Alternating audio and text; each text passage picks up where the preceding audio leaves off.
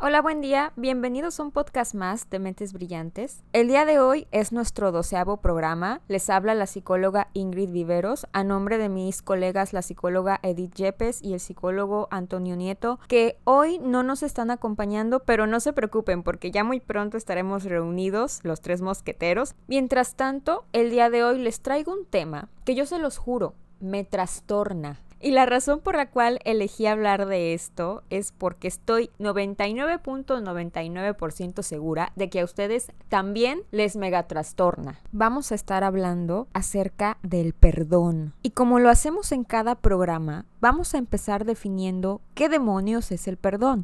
Yo creo que es más fácil decir lo que no es el perdón que decir lo que sí es. Y generalmente nos enseñan cosas que honestamente considero que rayan en lo absurdo con respecto al perdón. Y les voy a poner un ejemplo creo que muy sencillo. En el caso de los que nos tuvimos que ir a confesar con un sacerdote porque éramos católicos, y lo menciono de esta manera porque estadísticamente hablando la religión católica es la que mayor número de practicantes tiene en México. Entonces, ¿cuántos no nos fuimos a confesar? Y normalmente siempre le decíamos al sacerdote las mismas situaciones. Le agarré cinco pesos a mi mamá de su bolsa, hablo groserías, le pego a mi hermano, lo hago llorar, etcétera. Entonces el sacerdote nos perdonaba, nos absolvía de nuestros pecados, nos mandaba otra vez a la vida. Entonces no se te da la oportunidad de enfrentar las consecuencias de tus actos y cambiarlos para mejorar.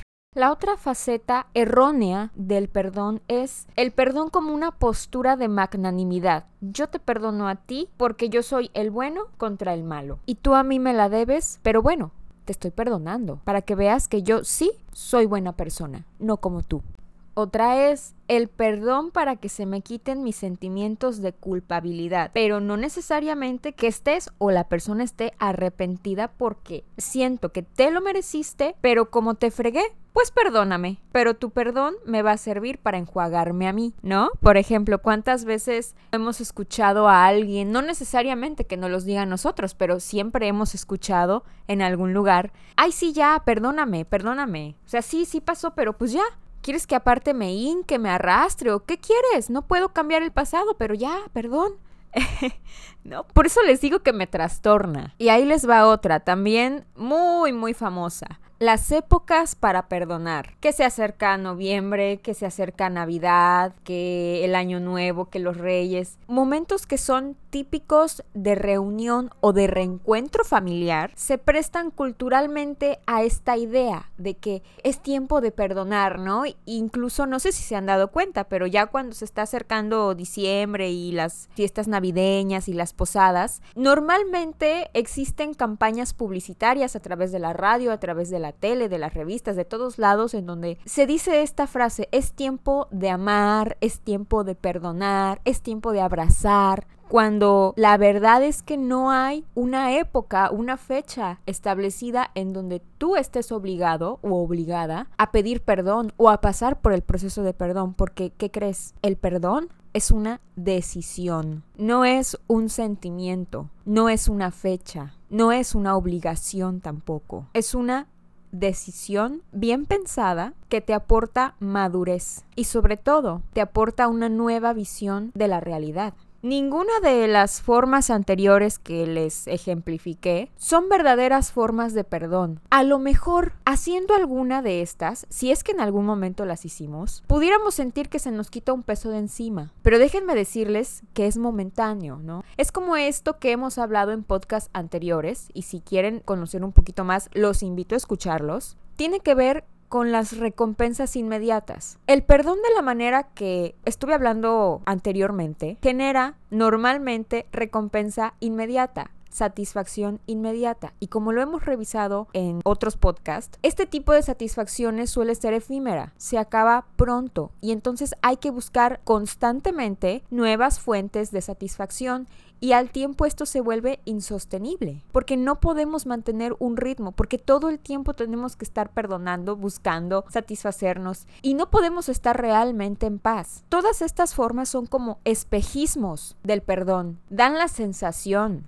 de perdón, pero no lo son en profundidad. Pero entonces ahora, ¿qué es el perdón? El perdón o el perdonar no es algo exclusivo de ser buena gente, porque nos dicen, ay, es que qué malo, ¿por qué no me quieres perdonar? Y culturalmente y todas las religiones tienen el perdón como algo deseable, es algo muy apreciado, es una virtud, pero que perdones o no, no es propio de las buenas personas nada más, porque les repito, es una decisión personal que no tiene nada que ver con ser bueno o con ser malo. En realidad el perdón es liberarte del enojo y del resentimiento que ya no te es necesario tener. Y además, liberarte del deseo de castigar a la otra persona o de castigarte a ti incluso. Porque puede ser que quien se niegue ese perdón seas tú mismo o tú misma. Entonces, es esa liberación de castigo por algo que tú crees que alguien te hizo que tú hiciste. Y fíjense, es un tema tan complicado y tan complejo que decidí preguntar a través de mis redes sociales a quién o a qué todavía no han logrado perdonar. Entonces quisiera yo compartirles el testimonio de una chica que me escribió por privado. Obviamente no voy a dar su nombre por respeto a ella, a su privacidad, pero vamos a llamarle M, porque su nombre empieza con M. Y ella escribe lo siguiente. Estuve en una relación muy dependiente hace un año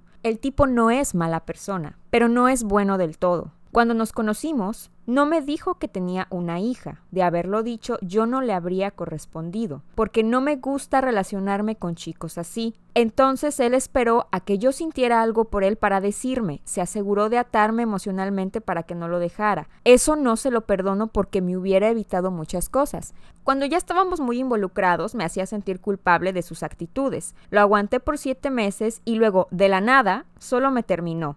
Ese día fue horrible, me trató tan mal, me insultó, no sé si se aguantó las ganas de golpearme porque tenía intenciones de hacerlo. Me terminó por los problemas en su casa. Tenía que salirse de ahí y para eso volvió con la madre de su hija. Literal, solo la utilizó para tener dónde vivir. Una semana después de terminar conmigo, volvió con ella. Me debe dos mil pesos, aún no me paga nada, le tengo mucho rencor guardado y aunque ya me pidió perdón, no soy capaz de perdonarlo. En el caso de M y en el caso de todos aquellos que estén escuchando esta historia y que les hayan revivido la gastritis en sus pobres tripas, hay que entender una cosa. Yo creo que tienes todo el derecho del mundo y las razones de sobra y toda la justificación bien plantada para sentirte resentida con esta persona. Porque evidentemente abusó de tu confianza, se pasó de la raya, se saltó las trancas, no te respetó, te dijo mentiras, fue violento emocionalmente contigo, ejerció violencia psicológica, ¿no? Y dices, bueno, estuvo a punto de que saltara la física. Afortunadamente eso no sucedió. Pero entonces entonces, claro, tienes derecho a tu enojo. Y el enojo es una emoción necesaria que te está indicando en ese momento que a lo mejor lo que necesitas es expresarle lo inconforme que tú estás con ese trato, con esa situación, con esa realidad. El problema es que el enojo pierde su función con el tiempo. Y cuando tú todavía lo tienes encajado, entonces se crea algo que se llama resentimiento. Pero aquí mucho ojo, porque el resentimiento suele ser un síntoma de la autovictimización. Por lo tanto, si tú te pones en un lugar de víctima, en automático obtienes un pase directo al resentimiento. Y resentirte significa volver a sentir como si estuviera pasando en ese momento, pero la realidad es que, ¿qué crees? Ya no está pasando. Y el problema con esto es que, bueno, ok, de acuerdo con que ya no está pasando, pero es que a mí me sigue pegando las agruras, justamente porque el resentimiento y el odio y el enojo cuando no se procesan en el momento en el que deben de ser procesados, es como si te tragaras el veneno con la esperanza de que el otro se muera. Ya cuando aceptas tu enojo y pasan los meses y los años y nomás no ves que se vaya, ahí es cuando ya tienes que iniciar un proceso. Y generalmente pues toma su tiempo, no es de la noche a la mañana, pero es posible. Y hay que entender una cosa, y antes quiero aclarar y hacer un paréntesis, que yo les mencionaba que este tema a mí me trastorna. Y justamente lo que les voy a decir a continuación era lo que a mí y a muchos, porque quien no que tire la primera piedra, nomás no me entraba. Y es lo siguiente, no puedes tú ni nadie conocer los motivos ni todas las circunstancias de otras personas. Si comprendiéramos, por ejemplo, en el caso de M, por qué este sujeto hizo lo que hizo, si comprendiéramos las razones, entonces, ¿qué crees M? No tendrías nada que perdonar. Y ojo, eso no quiere decir que, ah, o sea, él se puede salir con la suya, él puede hacer estas, este, mm, chingaderas, ¿no? Él puede seguir abusando de mi confianza, puede seguir sin pagarme y no lo tengo que perdonar. O sea, que no es él quien me tiene que pedir disculpas a mí. ¿Dónde está la justicia entonces? Bueno, Aquí la situación es que todos, por muy horrible que haya sido eso que te hicieron, todos tienen razones de sobra para hacer lo que hacen. Cada ser humano tiene razones de sobra para ser como es y la forma en la que él te trató habla más de él que de ti. Te puedo casi asegurar que este señor no se levantaba en las mañanas y se quedaba sentado en la orilla de la cama y cerraba los ojos y pensaba, ¿cómo le voy a hacer para destrozarle la vida a M? No, muy probablemente esto ni siquiera pasaba por su mente, porque lo que cada quien hace se debe a sus antecedentes de vida, a su educación o a la falta de ella, a su experiencia personal y no tiene nada que ver contigo. Aquí la alternativa más saludable y que tú tienes más a la mano no es perdonarlo a él, sino perdonarte a ti. Me dices que estuviste en esa relación siete meses, pero me imagino que fue un poco más porque lo empezaste a conocer y ya. En realidad la situación de pareja no se estableció hasta después que tú me dices, como que intentó hasta que me enganchó y ahí iniciamos la relación de pareja. Bueno, ya desde ahí tú aguantaste muchas cosas, tú permitiste muchas cosas. Y obviamente no porque tú querías ir derechito a golpearte contra un muro, por supuesto que no. Lo que sucedía es que en ese momento pues no disponías de la información de la que ahora sí dispones. Si tú, M, en ese momento hubieras sabido todo lo que ahora aprendiste, muy probablemente esta situación no te hubiera ocurrido. Entonces, en ese sentido, tienes la opción, por supuesto, de estar resentida y enojada, porque es tu derecho, pero también tienes la otra opción de darle un giro a la situación y de ver esto como una gran oportunidad de aprendizaje y de madurez, porque al final de cuentas tú ganaste. Te costó dos mil pesos, te costó siete meses, te costó creer mentiras y después sentirte muy decepcionada y muy dolida y muy traicionada cuando descubriste que pues no era verdad. Eso fue el costo, pero ¿qué te llevaste tú? Toda la experiencia. Muy seguramente, si yo a ti te hago la pregunta de qué aprendiste de esa relación que no hubieras aprendido si jamás te hubiera pasado, tu respuesta te sorprendería a ti misma. Y entonces sí, llegamos en este caso a la conclusión de que el perdón es personal, se tiene que adaptar de acuerdo a la situación que estás viviendo. No necesariamente para tú encontrar paz, tienes que perdonarlo a él y ya, ¿no? Mágicamente voy a dejar de sentir ese resentimiento. No, porque a lo mejor el resentimiento no es tanto contra él. A lo mejor el resentimiento es por todo lo que tú dejaste que sucediera. Y si yo te pregunto, ¿volverías a pasar lo mismo, no con él, sino con otra persona? Tú seguramente me dirías, pero ni de broma.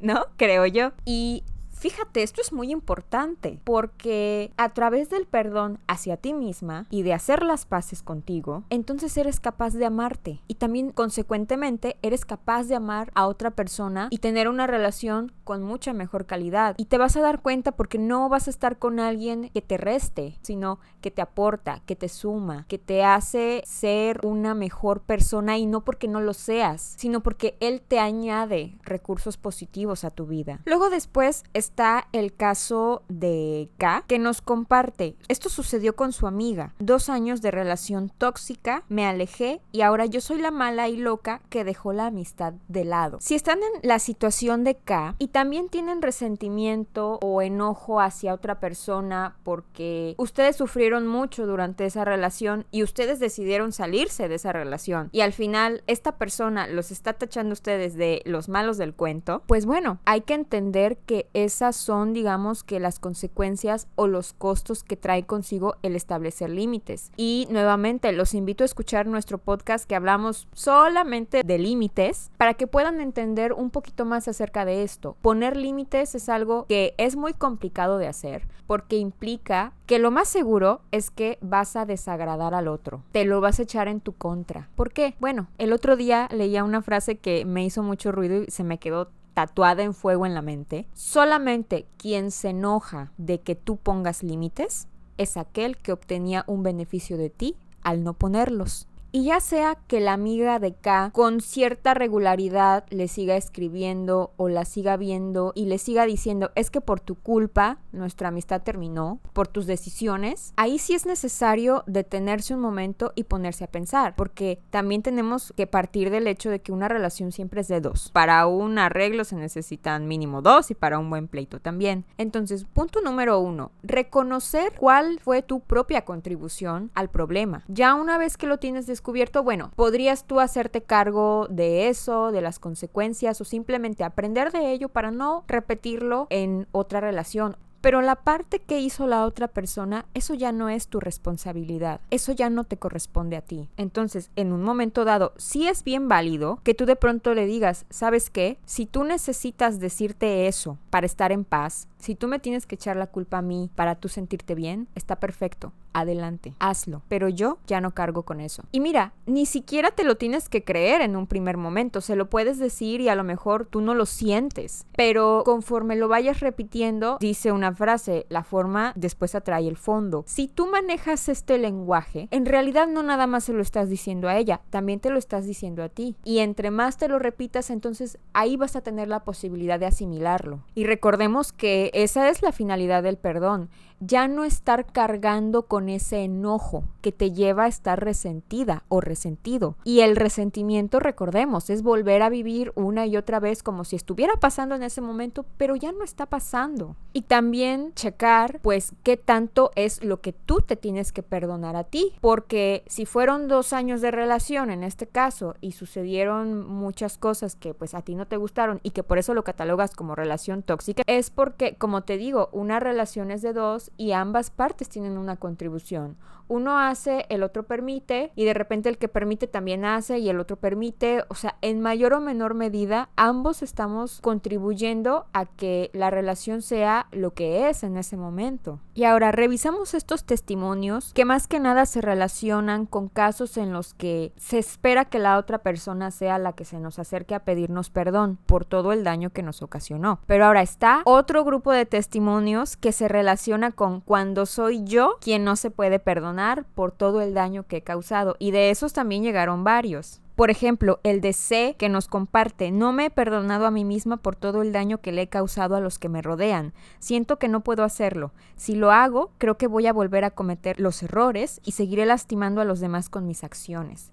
Esto es justamente una de las razones muy fuertes, tanto en un caso como en el otro, por las cuales no perdonamos o no sabemos cómo perdonar, porque buscamos evitar que nos vuelvan a dañar o nosotros evitamos buscar dañar. Por lo tanto, es el miedo a que vuelva a doler. Y aquí lo mismo, para cualquiera de los dos casos. La mayoría de las veces lo que el otro nos hizo o lo que nosotros hicimos fue en defensa propia. No te estaban atacando, no estabas atacando, te estabas defendiendo o se estaban defendiendo de ti. Ahora, sí quiero igual y volver a ser clara en esto. No estamos justificando ni el abuso, ni la agresión, ni el maltrato, ni las mentiras, ni ningún tipo de violencia. Pero sí lo estamos entendiendo porque todo tiene un origen. Nada es de gratis. También les digo, ¿tienen razones de sobra para hacer lo que hicieron. Nada más pregúntense, si ustedes vienen de un ambiente familiar en el que de una u otra forma se les maltrató, se les humilló, se les decía de cosas, se les mentía, vieron violencia o escucharon violencia o había problemas y esto era constante, entonces es natural que desarrollen ciertos mecanismos de defensa y como su nombre lo indica, es para evitar que me ataquen, que me lastimen, porque pasé por un momento en donde todo esto me hacía mucho daño y yo tenía que encontrar la manera de sobrevivir. Entonces, ¿por qué creen ustedes, no? Se ve sobre todo en niños pequeños. Este niño que de repente le hace bullying a sus compañeros, le contesta a la maestra, no pone atención, siempre está muy enojado, empuja, lastima. Ese niño está muy triste porque en su casa ve violencia.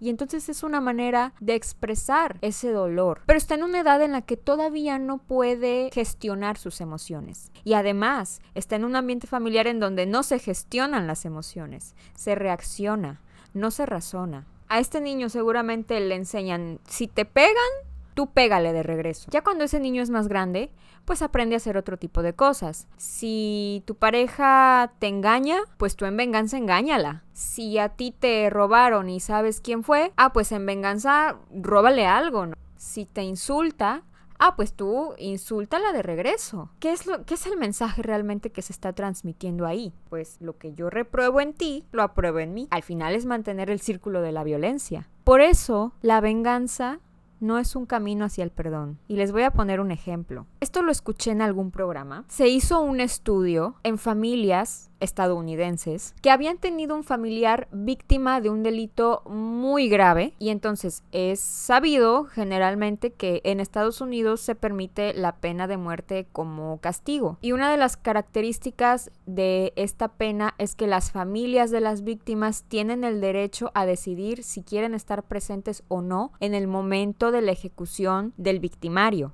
ya sea que lo lleven a la silla eléctrica, ya sea que le apliquen la inyección letal, ya sea que lo metan a la cámara de gas, como sea, pero ellos tienen esa opción de estar presentes para verlo morir. Y el estudio se hizo con las familias que aceptaron esto, porque bueno, era como una manera de cerrar un ciclo, de obtener justicia. Pero llegaron a la conclusión de que después de presenciar esta situación, las familias no se sentían en paz. Probablemente de primera instancia sí, es como ah, obtiene lo que merece o eso se lo buscó, o es el karma. Pero vuelvo al mismo punto que mencionaba hace un momento. Es una recompensa inmediata. Y la característica de las recompensas inmediatas es que no duran para siempre, duran muy poco.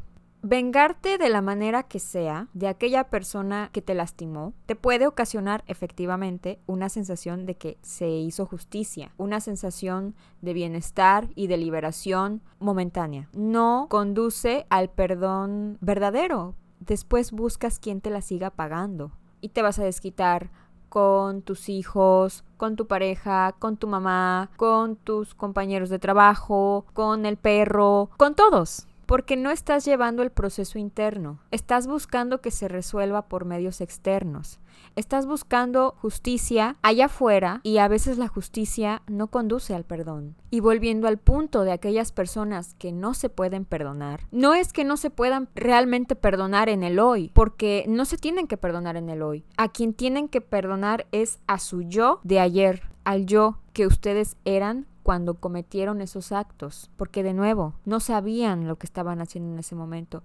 Ustedes hicieron lo que les pareció idóneo en ese momento, porque tampoco vamos a entrar en controversia de si es correcto o incorrecto. Hicieron lo que les pareció en ese momento lo mejor. Si tú insultaste a alguien fue porque de alguna manera tú te estabas sintiendo atacada por ese alguien. No que te estuviera atacando, tú así lo sentiste, porque hay una distinción ahí también. En realidad somos ofendidos pocas veces, pero muchas veces nos sentimos ofendidos. Una de las lecciones sumamente valiosas que yo he aprendido es que tenemos un exceso de me. Me hizo, me mintió, me engañó, me lastimó, me, me, me, me, me. Porque justamente esa es la educación que también nosotros recibimos de nuestros padres, de la sociedad, del ambiente en el cual nosotros nos desenvolvemos, que nos tenemos que tomar las cosas personales, que estamos acostumbrados a ser reactivos. Pero entonces yo les propongo que se fijen muy bien en su vocabulario. La próxima vez que se cachen pensando o diciendo es que me mintió, cámbienlo por mintió quítenle el me y simplemente queda la acción. Mintió. Este hombre mintió. Él eligió mentir, pero no me mintió a mí. Yo decido si se la compro o no se la compro. Y probablemente, en el caso de ser una pareja, por ejemplo, si yo no fuera su pareja y fuera otra mujer, con esa mujer también mentiría. Entonces no tiene nada que ver conmigo realmente. Tiene que ver con, sus, con su historia de vida, con sus experiencias, con lo que él es. Y lo que él es no se relaciona conmigo. Él me engañó. No. Él engañó. Él faltó a los acuerdos que había entre tú y él o ella porque así es él y no tiene nada que ver contigo. Otra muy común. Mi papá nos abandonó. No. Tu papá se fue de la casa, pero no dejó de ser tu papá y tampoco te abandonó. Se fue, que es diferente. Porque tú no eres abandonable. A ti nadie te puede abandonar. Es tu decisión si te quieres sentir así. Si esa es la historia que tú has elegido contarte, en un primer momento porque no sabías que tenías la opción de procesarlo como que no nos abandonó, se fue. Normalmente cuando las personas dicen es que me abandonó es porque lo escucharon de algún lado. Hay algunas madres en su emocionalidad mm, no procesada, es que tu papá nos abandonó. Y entonces, claro, nosotros aprendemos lo que escuchamos, lo que vivimos, lo que vemos. Aprendemos con el ejemplo, definitivamente. Cuando tú eres capaz de hacer este ejercicio, de quitarle, de borrar, extinguir el me de tu vocabulario emocional, entonces eres capaz de perdonar, porque lo que estás haciendo es que estás separando el error que cometió la persona o la acción que cometió la persona de ti el agravio no fue hacia ti, en realidad pues lo que sea que sientas que te haya hecho se lo hizo a él. Y aquí también te tienes que preguntar, ¿quién crees honestamente que se hace más daño? ¿El que odia o el que es odiado? Pues el que odia. Al final el, el, que odia, el que está enojado, el que permanece resentido, es el que más daño se está haciendo. Y otra vez, no significa que se tenga que renunciar al derecho del enojo. Lo que pasa es que tampoco puedes permitir que el enojo siga abusando de ti. Ya aguantaste dos años, abusos, maltratos y de todo, o aguantaste siete meses, 15, 25, 40, los que sean. Bueno, si esa persona ya no está, ahora ¿por qué tomar su lugar? ¿Por qué ahora yo ser mi victimario? ¿Sí me explico? Eso es el verdadero proceso del perdón. Y eso es lo que a mí en un principio tanto me chocaba. Y yo creo que a lo mejor escuchando esto a varios sí se les está moviendo el tapete y de que cómo, o sea, ahora ya no lo tengo que perdonar. Bueno, o sea, es, es todo un proceso, no nada más así como así. Es pensar, es decidir, es renunciar por un momento a las recompensas inmediatas para sentirte bien. En vez de sentirte bien, persigues estar bien. Ahora, el meollo del asunto, la pregunta del millón, ¿cómo diantres le hago para perdonar, para perdonarme? O sea, ¿por dónde empiezo? Bueno, número uno, aparte de documentarte y de hacer una reflexión profunda y aventarte un clavado a tus adentros para entender qué o a quién, número uno, la mayor cantidad de veces a quien tienes que perdonar es a ti, sin importar que el agravio lo haya cometido otra persona hacia ti, que tú hayas salido afectado o afectada por eso. Aún así, es muy probable que a quien tengas que perdonar primero es a ti. Si no puedes, no seas tan duro contigo mismo. Ofrécete la misma oportunidad de perdón que le ofreces a los demás, porque puede ser que te sea más fácil perdonar a los demás que perdonarte a ti. Ofrécete la misma oportunidad. Como dice la frase, te perdono, no por ti, sino por mí, porque las cadenas que me tenían atada al pasado ya no ensucian mi corazón, con amargura, con miedo, con enojo. Te perdono porque el enojo es otra manera de seguir enganchada o enganchado y tú ya no perteneces más aquí. Punto número dos. Si a quien tú tienes que perdonar, punto número dos. Si a quien tú tienes que perdonar es a otra persona o personas, no estás obligada a retomar una relación con esas personas. Porque el perdón no es primo hermano del olvido. Tú puedes perfectamente decidir, te perdono por todo lo que sucedió, por todo lo que ocasionaste, pero te suelto, te dejo ir, adiós, gracias. Y así lo tengas que hacer con familiares, con alguna expareja, con amigos, con compañeros de trabajo, con quien sea que lo tengas que hacer, pero es válido. No estás obligado a quedarte. Así te digan que, uy, o sea, es que ya me perdonaste, pero otra vez vuelves a lo mismo. Es que, ¿cómo me dices que ya me perdonaste y te quieres ir? Es que una cosa no tiene nada que ver con la otra. Y desde luego, lo que habíamos platicado hace un momento, trata de hacer el ejercicio de quitar de tu vocabulario la palabra me. Inténtalo y vas a ver que hace una gran diferencia. Y por supuesto, también, si sientes que te está costando mucho trabajo, que lo has intentado una y mil veces y no eres capaz de sentirte bien o no sabes cómo llevar el proceso del perdón, no descartes la ayuda profesional. Acércate con un terapeuta que te pueda guiar, que no te juzgue y que te apoye desde un punto neutral para que te sea más sencillo el estar bien. Entonces, en conclusión, perdonen y perdónense por no haberlo sabido hacer bien en el pasado como lo saben hacer bien hoy. Y ya para despedirme, quisiera compartirles un poema que lo leí hace mucho tiempo y la verdad es que se me ha, se me ha quedado muy adentro y, y quiero compartirlo con ustedes. Dice así, cómo perdonar. El perdón es tomar el cuchillo que tienes clavado en la espalda y no usarlo para lastimar a los demás sin importar cuánto te han lastimado a ti. Suéltalos, no los cargues. Tú mereces paz. Con esa me despido. Les agradezco enormemente su atención en este podcast. Ya saben que si quieren mandarnos algún comentario o sugerencia, lo pueden hacer a través de nuestras redes sociales, en nuestra página de internet mentes-brillantes.mx. También recuerden que nuestros podcasts los pueden escuchar a través de la plataforma de Spotify, Google Podcasts, iTunes y como todos los fines de semana, la promesa YouTube. Ya se los prometemos, muy pronto vamos a estar por ahí. Nos escuchamos para la próxima. Mientras tanto, cuídense mucho, perdonen y reciban muchas bendiciones.